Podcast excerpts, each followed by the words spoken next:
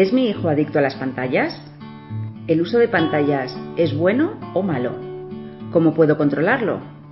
Hoy abordamos el uso de las tecnologías en niños y adolescentes y trataremos de hablar sobre cómo acompañar a nuestro hijo en el uso y regulación de las pantallas.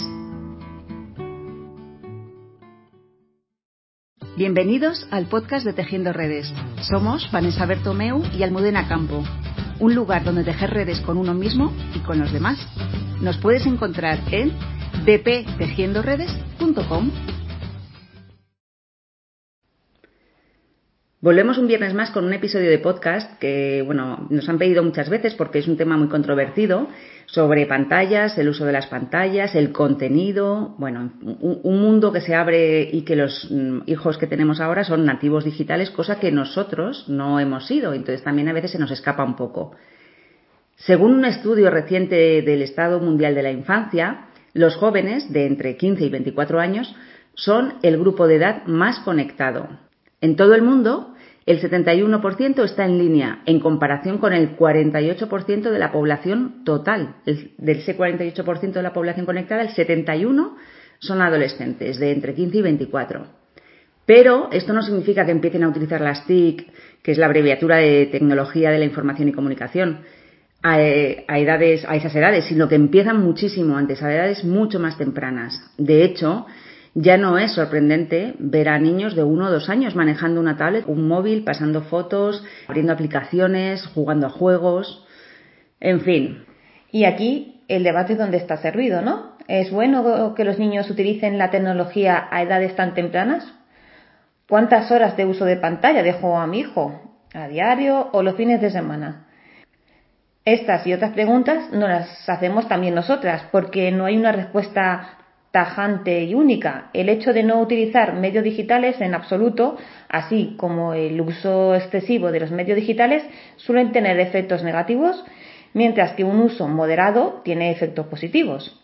Pero no se puede generalizar cuánto tiempo es recomendable su uso, porque depende de muchísimos factores. Sí, vamos a comenzar el podcast de hoy tratando de exponer algunos de los riesgos y también ventajas, que también las tiene, que pueden tener el uso de pantallas. Lo que sí creemos que no es adecuado, que niños pequeños, muy pequeños, que deberían estar explorando el mundo a través de la interacción con otros niños, adultos de referencia, el juego libre, la creatividad, la, trabajando la psicomotricidad, en definitiva, aprendiendo a través de los cinco sentidos, se entretengan con pantallas. Y la responsabilidad de un buen desarrollo psicomotriz, neuronal y emocional es de los padres. No estamos tratando de juzgar a nadie, los padres lo hacemos lo mejor que podemos y a veces por cansancio, la falta de tiempo o una imposibilidad de conciliar la vida familiar y profesional, pues al final acabamos dándole los dispositivos tecnológicos para que se entretengan mientras nosotros hacemos las tareas que tenemos que hacer o para que no nos molesten y se entretengan cuando estamos en, en momentos o sitios que queremos que nuestro hijo esté tranquilo. Pues bien, tenemos que entender que un niño de 3 o 4 años no va a aguantar, por ejemplo, sentado en una comida con sobremesa incluida en un restaurante, sin hacer ruido, moverse o, sin querer jugar. Así que lo mejor aquí sería prevenir esos momentos y llevarles juegos de mesa, puzzles, pinturas o cualquier otro juego o entretenimiento que no sean las pantallas. Y esa sí que es nuestra responsabilidad. Siempre tenemos que tener preparado una mochilita con esos juguetes que pueden utilizar para, para estas situaciones. De todos modos, nos queremos centrar en niños un poco más mayores y los adolescentes, que parece que son menos controlables en el uso de esto de las pantallas y por supuesto nos genera más inquietud, desorientación y al final se convierte en más de en una familia una fuente de problemas en los niños y adolescentes. Sí, porque ahora mismo los teléfonos inteligentes, los smartphones o bueno, los teléfonos en general, porque ya todos son de ese, de ese tipo, nos está, está alimentando una cultura de lo que se llama cultura del dormitorio. Como solemos decir nosotras, es que se meten en su cueva, ¿no? Eh, ya está, ya se ha ido a la cueva. Y para muchos niños, el acceso en línea es cada vez más personal, tiene un carácter más privado y está menos supervisado. Los investigadores reconocen que el uso excesivo de la tecnología digital puede contribuir a la depresión y a la ansiedad infantil, que esto también lo vemos en, consulta y también puede llevar a la agresividad cuando se le retira, en fin, tiene otras eh, connotaciones. Sin embargo, Los niños que tienen fuera de las redes y la tecnología a veces pueden entablar amistades y recibir el apoyo social en línea que no lo reciben cuando están con otros, eh, en otros sitios con sus iguales. Así que no todos son inconvenientes. También los niños con relaciones sólidas utilizan Internet para reforzarlas, mientras que los niños que sufren pues, depresión o estrés o problemas en el hogar pueden encontrar que esta experiencia digital agrava sus dificultades eh, existentes. Para nosotras es muy importante no solo preocuparnos por el tiempo de uso de las pantallas y las herramientas para regular este tiempo de uso, sino también concentrarnos más en qué es lo que hacen los niños en línea, protegerlos mejor y ayudarlos a aprovechar al máximo su tiempo en línea de una manera saludable, con contenidos, por supuesto, apropiados para cada edad. Porque las tecnologías han ampliado enormemente las plataformas para la libre expresión de ideas. También han agravado la propagación de un discurso de odio violencia y otros contenidos negativos que pueden moldear la visión que nuestros hijos tienen tanto del mundo como de sí mismos. Siempre decimos que los niños aprenden por imitación y al ver determinados contenidos sin supervisión ni criterio adulto puede ser muy perjudicial. Por eso es casi más importante enseñarles qué contenido es adecuado mediante la supervisión constante de los contenidos a los que pueden acceder. Sí, bueno, eso es importantísimo. Ahora vamos a desarrollar también más esta parte porque también hay claros vacíos en el conocimiento de los niños sobre los riesgos de las redes e Internet. No saben cuáles son los peligros. Para empezar, porque un adolescente muchas veces ni siquiera ve los peligros reales, físicos, con lo cual como para verlos mm, de algo que desconocen. Y a pesar de que el uso de dispositivos ha aumentado rápidamente entre los niños y los adolescentes, mm, muchos de ellos carecen de aptitudes digitales y de la capacidad crítica, porque además no la tienen porque madurativamente no la pueden tener, necesaria para medir la seguridad y la credibilidad del contenido y de las relaciones que se establecen en línea en, eh, estas plataformas, en estas redes. La credibilidad del contenido es muy importante porque eh, también eh, tenemos que enseñarles a que aprendan qué fuentes son fiables y cuáles no. Bueno, esto refleja la necesidad de supervisar y enseñar a nuestros hijos desde que empiecen a utilizar las plataformas para el colegio, los juegos, cuando empiecen a utilizarlo, necesitamos supervisar y enseñar a nuestros hijos en lo que se llama la alfabetización digital, para que estén protegidos física, mental y emocionalmente. Y mm, es que no podemos negar que las TIC han facilitado que los niños se conecten entre sí, compartan experiencias en línea, pero también ha facilitado el uso de unos nuevos canales de conectividad y comunicación para el acoso en línea con un alcance, pues como ya hemos podido ver, eh, mucho más amplio y por lo tanto con un mayor riesgo que lo que supone el acoso en el mundo más real y no solo virtual. Del mismo modo, han aumentado las posibilidades del uso indebido y la explotación de la privacidad de los niños, y han cambiado la forma en que los niños consideran su propia información privada.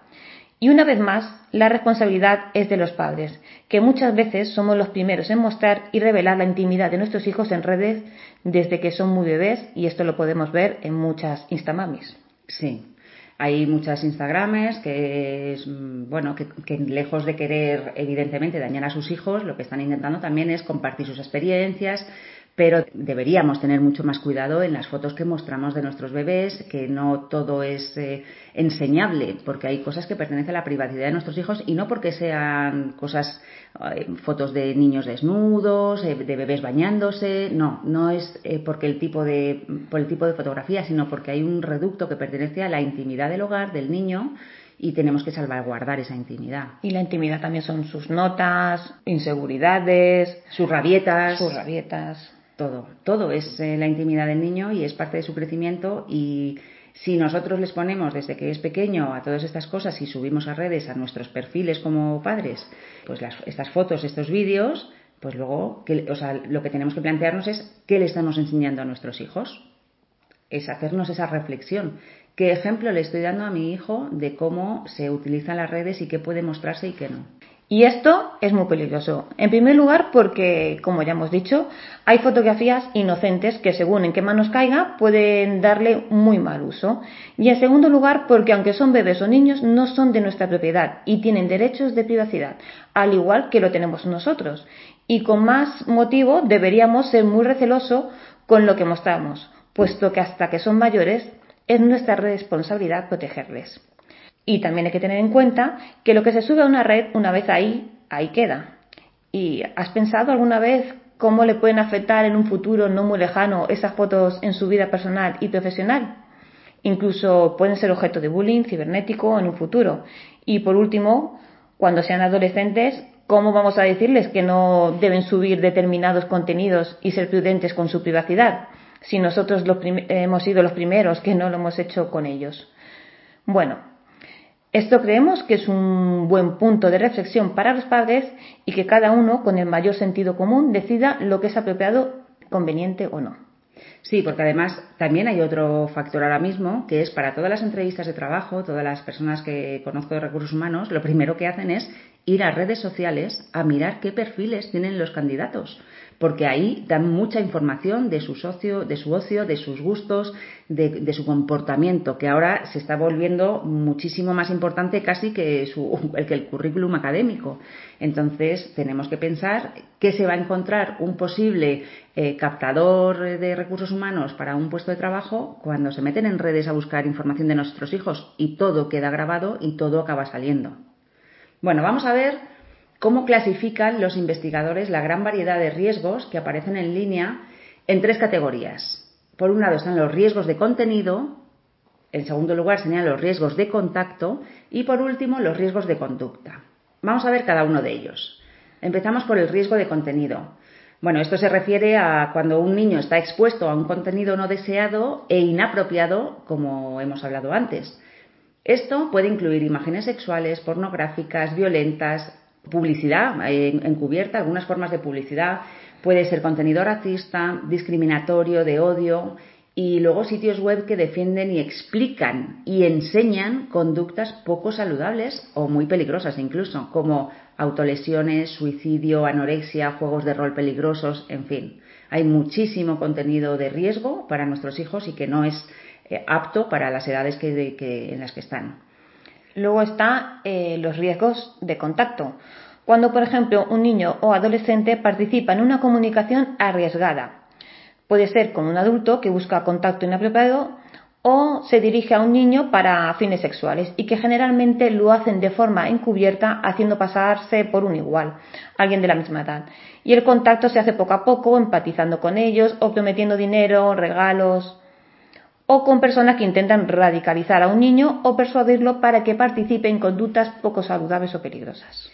Y teniendo en cuenta que ahora lo que necesitan los chavales cuando entran en la preadolescencia, en la adolescencia, es pertenecer al grupo, a sus iguales, pues esto todavía adquiere un tinte más peligroso. Bueno, vamos a ver por último los riesgos de conducta, que es cuando un niño o un adolescente se comporta de una manera que contribuye a que se produzca un contenido o contacto de riesgo.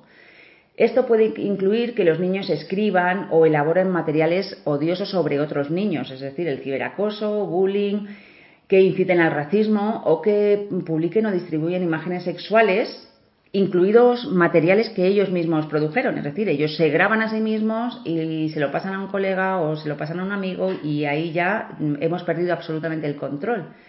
O que también otras veces convencen a otros para que lo hagan, en el caso de las parejas que ya sabemos que no duran mucho tiempo en la adolescencia, pero que te puedes, eh, bueno, crees que estás muy enamorado y que va a ser para toda la vida y entonces te convences de hacer algo, lo graban y también has perdido el, el control. Y esto lo hemos visto muchas veces. Esto es muy usual que se produzca este tipo de contenido entre adolescentes y a veces no tan adolescentes, porque también pasa entre adultos, que mantienen relaciones más allá de la mera amistad, ya sean de pareja estable o esporádica, y que en un momento dado una de las partes distribuye ese material que es absolutamente privado a través de las redes, el WhatsApp, Instagram o cualquier otro medio. Bueno, al final el, hecho de no utilizar medios digitales en absoluto, así como el uso excesivo de los medios digitales, suele tener efectos negativos, mientras que un uso moderado tiene efectos positivos. No hay que descartar las preocupaciones de los padres y los educadores sobre el tiempo excesivo que pasan los hijos frente a la pantalla pero es necesario abordarlos en un, en un, contexto de otros muchos factores que afectan el bienestar de los niños y que van desde el funcionamiento familiar y las dinámicas en la escuela hasta la actividad física y la alimentación. el cómo nos comunicamos con nuestros hijos, qué tipo de relaciones mantenemos entre los distintos miembros de la familia, qué ambiente hay en casa y un largo etcétera. Porque muchas veces los padres que acuden al centro se enfocan en la adicción a las pantallas, referido a ese tiempo de uso, pero en muchos casos el problema es una falta de vinculación con ellos, la ausencia de límites y otros problemas relacionados con la crianza y las relaciones, de la que el uso de las pantallas puede ser una mera consecuencia. Con esto no vamos a negar que vivimos en un mundo conectado y tratar de que nuestros hijos no lo estén es imposible, además de que les estamos sacando del mundo. Sí, porque al final no se trata de prohibir y de negar y de retirar, sino de enseñar. Y los primeros que debemos dar ejemplo, como siempre, somos los padres. ¿Te has planteado el tiempo que le dedicas tú a la tecnología en tu día a día? Pues eh, si no eres muy consciente del tiempo que usas, por ejemplo, el móvil, hay una herramienta maravillosa que lo tienen creo que de serie casi todos los móviles y si no también hay aplicaciones gratuitas que te puedes descargar que te analiza el tiempo de uso y en qué aplicaciones lo has invertido. Y la verdad es que yo cuando lo puse en práctica me sorprendí del resultado, porque nunca imaginas que tú mismo haces eh, un uso tan intenso o tan intensivo del móvil. Y eso que estamos hablando solamente del móvil, si a eso le sumas el resto de dispositivos de mm, televisión, el ordenador, la tablet, pues segurísimo que nos quedaríamos alucinados del tiempo que pasamos nosotros, los adultos, delante de las pantallas. Así que te invitamos a que al menos lo observes un par de semanas y luego saques tus propias conclusiones. Bueno, en definitiva se trata de ofrecer a los niños un buen modelo de uso digital no solo los niños están fascinados con las tecnologías digitales, los padres y otros adultos debemos ofrecer a los niños modelos de uso responsable y respetuoso de las TIC. Sí, las eh, cuestiones sobre el tiempo que pasan delante de la pantalla los niños conectados, aunque todavía se debaten, porque claro, esto es una realidad cambiante, constante, son cada vez más obsoletas las antiguas ideas. Esto es así porque no hay un acuerdo claro sobre el momento en el que el tiempo empleado con la tecnología digital pasa a ser de moderado a ser excesivo. El concepto de cuánto es demasiado, pues es una cuestión muy personal que depende de la edad del niño, de sus características individuales, su desarrollo madurativo y de un contexto vital más amplio. Porque, eh, bueno, en el colegio ya muchos, en muchos colegios a edades muy tempranas se les quita los libros físicos y se les da una tablet con los libros digitales y ya solamente el tiempo que pasan con dispositivo para uso de colegio estrictamente, estrictamente académico ya es muy alto. Y si le añades pues las pantallas normales de juego, de móvil o de play o de lo que sea, pues claro, en este contexto de alta conectividad, pues resulta muy difícil estimar cuánto tiempo pasan con la tecnología digital, porque más o menos al final acaban utilizando todo el tiempo. Por esto no hemos querido entrar en cuánto es el tiempo adecuado o recomendable, porque es un criterio, eh, creemos que es demasiado individual y que debe, el que debemos aplicar en cada familia y en cada hijo, por contexto, edad y, bueno, muchos más factores. Así que esto no vamos a mencionarlo, pero sí queremos que os llegue la idea de que tenemos que ser conscientes de que, de todo lo anterior, de lo que hemos estado hablando hasta ahora, porque es la base para un buen uso de las TIC. Y bueno, para terminar vamos a hacer un resumen de todo lo que hemos ido hablando porque hay varios puntos fundamentales. Sí. Vamos a empezar con el enseñar un buen uso de las pantallas, de su contenido y la interacción con todo lo que ello comprende. En primer lugar, a través de la supervisión y el ejemplo.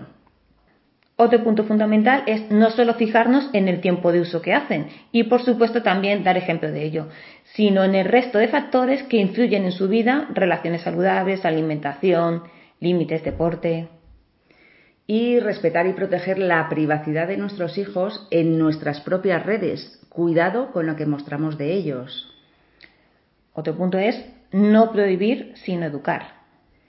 También proponemos que navegues por Internet con tus hijos, que les orientes sobre las páginas más fiables y enseñales a navegar con, un objetivo eh, claro y marcado de antemano.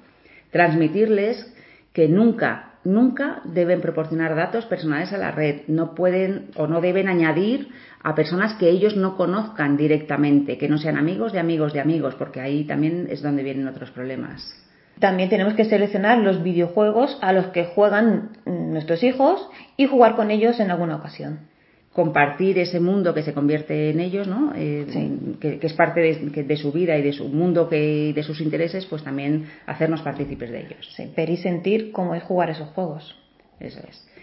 También es importante establecer normas claras para regular el uso de Internet, de videojuegos y el móvil. Debe estar muy claro cuándo, cuánto y dónde los utilizan hay un modelo que tiene, en, creo que en la página de la policía lo puedes descargar, donde aparece todo, bueno, es un modelo de contrato que se les puede dar a los hijos cuando les damos el primer móvil y que ahí acuerdas y mm, es un momento para poder explicar todo esto que estamos hablando, para mm, llegar a un acuerdo y ponerle los límites eh, que nosotros consideremos y que lo tienen que firmar las dos partes y de esa manera también ellos se comprometen a ese buen uso, pero por supuesto siempre tenemos que tener supervisión. Y tenemos que hacer un uso de los programas que ya hemos comentado de control parental, tanto en el ordenador como en las videoconsolas, para evitar que tus hijos se encuentren con contenidos eh, inadecuados para su edad. También es importante mantenerte tú mismo al corriente de los eh, avances de las nuevas tecnologías para que luego no se dé la llamada brecha digital entre tus hijos y tú y ya te quedes obsoleto y ya no sepas ni por dónde meter mano al tema. Por supuesto, dialoga con tus hijos y favorece la comunicación positiva y la escucha activa. Nada de sermones, sino de preguntas de curiosidad y escuchar lo que nos dice sin juzgar, dialogar, que no se convierta en un monólogo. Y por último, pues observa qué ejemplo de ocio le estás dando a tus hijos y cuál te gustaría ver en ellos. Nos habrás oído muchísimas veces la frase que decía Einstein y que es que no nos vamos a cansar nunca de repetirlo. El ejemplo no es una manera de educar, es la única manera de educar. Y aquí voy a hacer un, un, inciso que, para terminar, que reflexionemos qué uso hacemos de las pantallas, del contenido que subimos, todo lo que hemos hablado sino ir un poquito más allá y si nuestro ocio siempre es quedar con amigos para ir a comer, a cenar, a tomar unas cañas, el aperitivo, porque cuando nuestros hijos empiecen a salir, también ese ocio es el que ellos van a conocer. Si no te damos un ocio saludable, una opción de, ocio saludable desde que son pequeñitos, de deporte, de aire libre, de juego, pues ellos cuando sean mayores el único ocio que van a conocer es el de los bares y ahí tenemos también un problema. Pero bueno, este es otro episodio, no, pero bueno, sí que es importante que, les demos un buen ejemplo de ocio, no solo en las pantallas, sino a todos los niveles.